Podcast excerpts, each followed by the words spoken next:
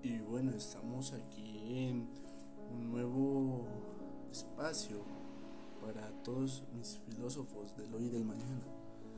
Yo soy Daniel Alejandro Santa Cruz, estudiante de nutrición y dietética, estoy en primer semestre y mando un saludo muy especial a mi, a mi profesor Francisco, el cual voy a hablarle acerca de un tema muy importante que es sobre, sobre la estética de Kant. Bueno, iniciemos con algo muy importante que habla sobre la estética de Kant. Bueno, ¿qué podemos decir acerca de la estética de Kant? Que en este entorno sobre estética se puede decir que es una crítica. Estas críticas actualmente pueden ser subjetivas o objetivas, pero para Kant decían que estas críticas necesariamente tenían que ser subjetivas. ¿Por qué?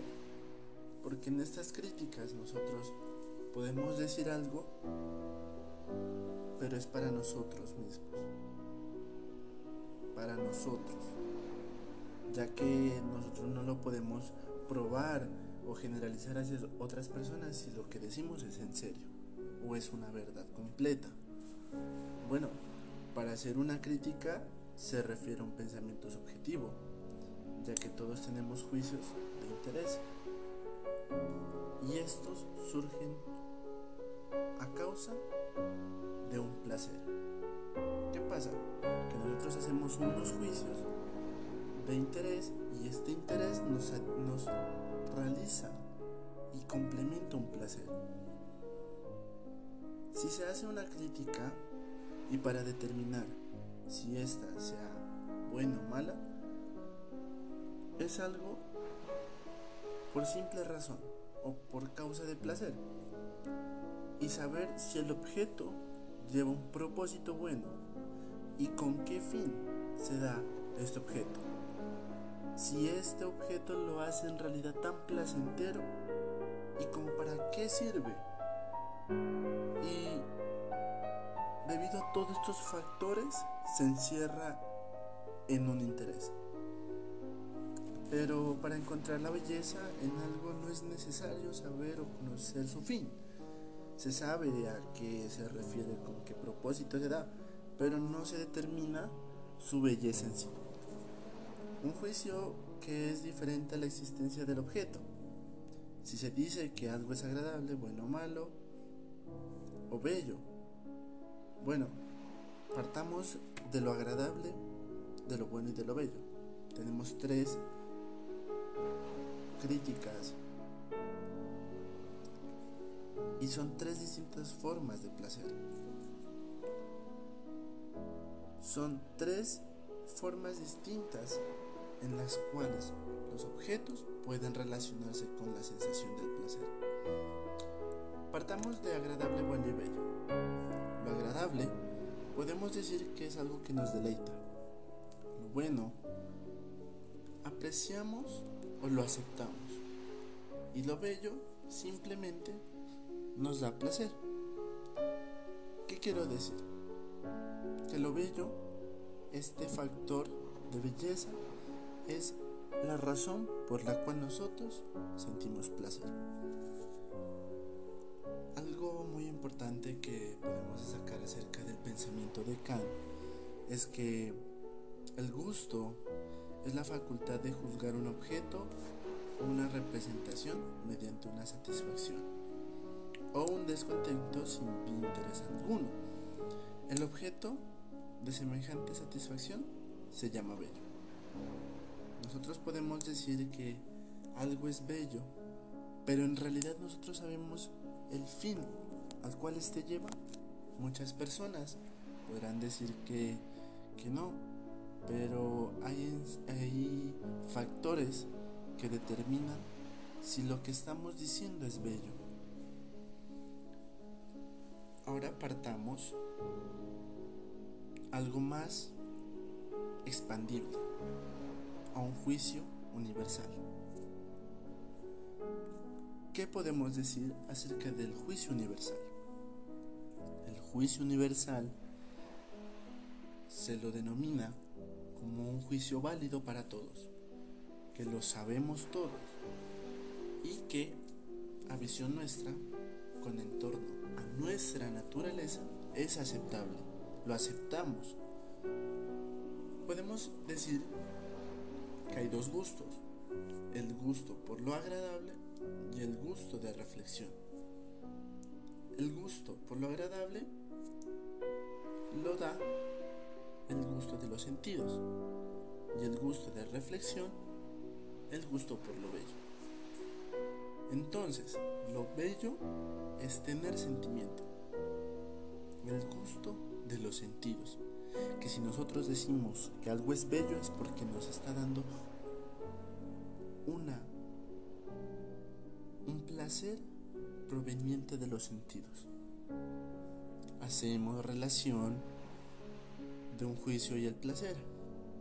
Cuando se juzga, exactamente lo que esto genera no es conocimiento, sino el placer, el juicio que está completamente junto con el término de belleza. Bueno, y todos me dirán, ¿nosotros tenemos alguna condición? Claro, la condición descansa sobre la relación como condición eh, subjetiva y por lo tanto esta relación es universalmente comunicable. ¿Qué quiere decir? Que estos juicios se los puede transmitir y como son aceptables por nosotros, obviamente puede ser transferible. Lo bello es lo que sin concepto plaza universalmente. Un legado muy importante en el cual Kant destaca estos juicios universales. Bueno, ¿y qué papel juegan los posibles fines de un objeto cuando lo juzgamos? Este es algo basado en la teoría de Kant. Ya miramos que nosotros decimos que algo nos algo es bello, pero sin ser desinteresados. Ya hablamos sobre los juicios universales. Ahora hablemos sobre la finalidad sin fin de estos objetos. ¿Qué quiero decir? Que un fin es un objeto cuya causa es un concepto del objeto. Bueno, podemos eh, dar un ejemplo, un ejemplo bastante particular. Podemos decir que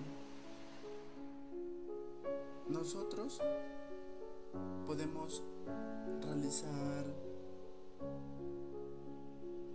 un concepto para realizar un fin. Bueno, ¿cómo me puedo explicar yo en este en esta disciplina, en este en este pensamiento? Bueno, nosotros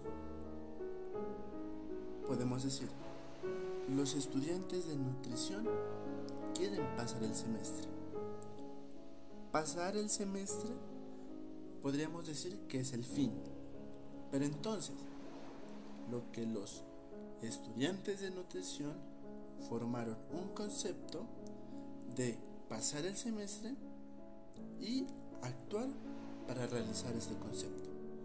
Entonces, obviamente nosotros, como estudiantes de nutrición, porque me incluyo ahí, podemos decir que nosotros queremos pasar el semestre, pero ¿qué debemos hacer acerca de esto? Para nosotros poder seguir nuestros estudios satisfactoriamente, debemos analizar el concepto, que sería en este caso eh, esforzarnos en cada materia, estudiar para nuestros parciales, entregar cada aspecto positivo para que nosotros formulamos un concepto y realizar una serie de actividades y así poderlo hacerlo realidad. ¿Qué quiero decir? Que algo cognitivo, que es el concepto, se regenera para realizar ese fin. Bueno, nosotros eh, podemos hablar sobre la podemos hablar sobre lo matemático y lo estético. Matemático y lo estético es algo que literalmente es un tema muy muy disperso, pero Kant lo incluye. Aquí lo incluye eh, de una forma muy particular. ¿Por qué? Porque podemos partir de lo matemático. Bueno, ¿qué podemos decir de lo matemático? Que es algo grande, que es una magnitud. Partamos de la magnitud. La magnitud es una multiplicidad de elementos homogéneos que constituyen una totalidad. Las cosas en sí son magnitudes. Se las compara y puede darse una totalidad. ¿Qué quiero decir? Que nosotros podemos hablar sobre magnitudes si las podemos comparar y debido a esta comparación se desempeña o se refleja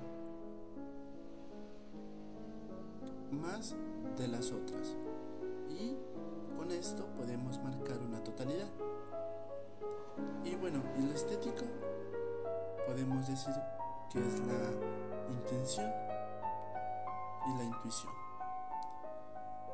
Bueno, hay teorías en las cuales Kant dice que el temor dice que es algo que influye. ¿Por qué? Porque el que teme no puede juzgar sobre lo sublime de la naturaleza. Y, y el sublime, bueno, las matemáticas en algún intento de calcular una magnitud y que debido a que la razón exige una totalidad, la imaginación es incapaz de hacerlo. ¿Por qué? Porque nosotros podemos hacer cálculos, podemos hacer algún proceso matemático en los cuales llegamos a un fin. Pero ¿qué pasa? Si nosotros lo hacemos de una forma estética, o sea, de intuición, no vamos a lograr nada porque vamos a fracasar. Es decir, nosotros vemos a una persona muy lejos de nosotros. Podemos intuir acerca de lo que está haciendo. Si de pronto está esperando a alguien, si de pronto está eh, triste, si de pronto está feliz, eh, está desocupado, está ocupado. Bueno, nosotros podemos intuir muchas cosas, pero en realidad no sabemos en realidad no tenemos algún fin, en realidad del cual, ¿qué está haciendo esa persona ahí en ese, en ese lugar? Bueno, también podemos hablar sobre lo sublime dinámico, que es la capacidad de, existencia de la voluntad, sentirse libre, el ser humano, y no está regido a naturaleza, no está regido a algo que ya sea por naturaleza o simplemente por experiencia. Bueno, ahora sí hablemos de gustos. El interés juzgando el objeto. Observar el objeto y saber si tiene algún fin. Bueno, a lo largo de este tramo de conceptos, podemos decir que la deducción de juicios estéticos son puros. Una obra de arte y juzgarlo bello, ya sea natural, científico, o naturalmente del oficio. Los objetos de la naturaleza pueden juzgarse como bellos, pero advierte Kant que no son obras de arte, un proceso libre y racional. Bueno, también se puede decir que exige una totalidad para poder ser libres. Arte es algo en las cuales las personas deben hacerlo para ser distinguidos, para hacer una diferencia. La creatividad artística, la creatividad de cada persona conlleva a que si tú miras el potencial que lleva cada persona, sea totalmente bello. Entonces, el arte bello proviene de qué tan genias, qué tan creativas pueden ser las personas al momento de realizar su arte. Y bueno, yo creo que a lo largo de todo esto nos invita Kant a que seamos más cognitivos, seamos más expandibles con nuestros conocimientos, que si nosotros decimos algo, sepamos los factores, las disciplinas, algo que en realidad sea aceptable, algo que en realidad tengamos claro, algo que en realidad podemos decir que es verdadero. Y que nosotros podamos decir todo esto sin necesidad de generar cierto tipo de interés, sino que sea naturalmente proveniente de nosotros. Bueno, eh, ahora podemos plantear sobre cómo entender la estética de Kant en los acontecimientos que están ocurriendo en el mundo. En la actualidad, estamos pasando por un cierto tipo de problemáticas que es la pandemia del coronavirus o COVID-19 llamado científicamente. Ha traído problemas esta pandemia actualmente ya que ha causado aislamientos por la pandemia, la comunicación únicamente virtual y restricción para encontrarse. ¿Qué pasa? ¿Cómo podemos eh, determinar esto en el pensamiento de Kant? Hay muchas personas que antes de ver que en realidad todo esto ha sido una problemática muy grave, han generado críticas que no ven más allá de sus fines. Muchas personas se han reído, eh, jóvenes en redes sociales han hecho imágenes cómicas de esta pandemia, sin ver más allá de sus mentes, sin ver más allá de las causas que estas pueden traer, las dificultades que se pueden dar. Nosotros obviamente lanzamos críticas y lanzamos juicios que en realidad nosotros no sabemos en el futuro qué problemas nos pueden traer. Pero bueno, yo creo que la verdad en el papel que juegan las personas es que realmente sienten placer por hacer todo esto, de burlarse y todo eso de la pandemia. Y cuando ya en realidad el virus ya estén tan cerca de ellos, tienen la capacidad de cambiar sus pensamientos para darse cuenta de lo que está pasando en serio es algo grave. ¿Qué podemos hacer? Juicios universales que sean transferibles, pero que ayuden. Juicios que sean comunicables para crear cosas buenas, para crear cosas que ayuden a generar no más eh, infectados, tampoco más afectados, sino para generar prevención, para generar algún tipo de alerta que ya sea por redes sociales o por algún otro tipo de medios, hacer la diferencia. Y bueno, creo que todos nosotros aquí en este momento estamos pasando por algo que en realidad Kant está diciendo. Que nosotros estamos jugando con algo muy grave, que es lanzar juicios sin saber su fin.